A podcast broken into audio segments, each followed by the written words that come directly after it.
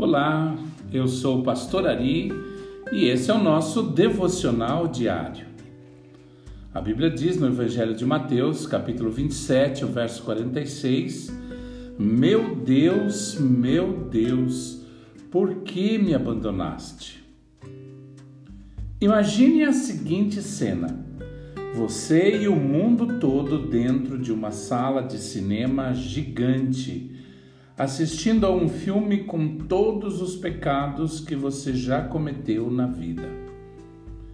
Seus vícios escondidos, seus comportamentos egoístas, suas explosões de raiva, suas intenções impuras, seu coração vingativo.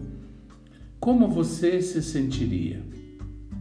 Pois é, Jesus experimentou algo muito pior a Bíblia diz que ele mesmo levou em seu corpo os nossos pecados sobre o madeiro, a fim de que morrêssemos para os pecados e vivêssemos para a justiça.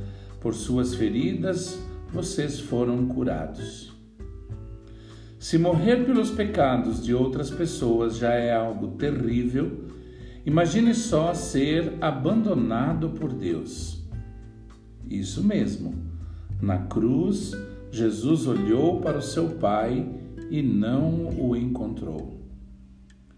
Isso significa que Davi estava errado quando escreveu os Salmos 37, verso 25.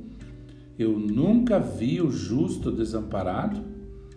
Não, pois naquele momento da cruz, Jesus não era nada justo.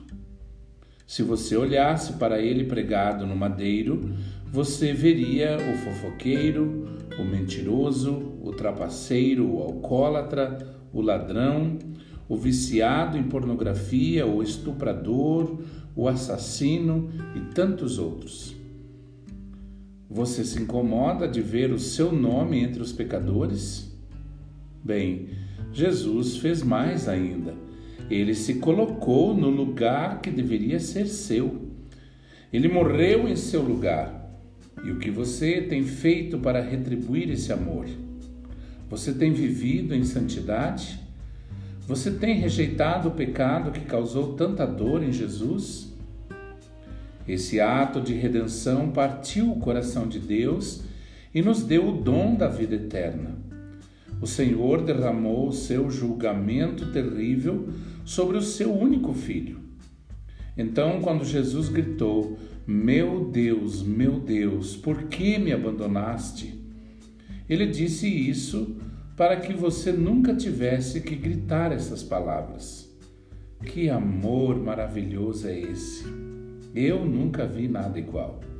Que você tenha um excelente dia.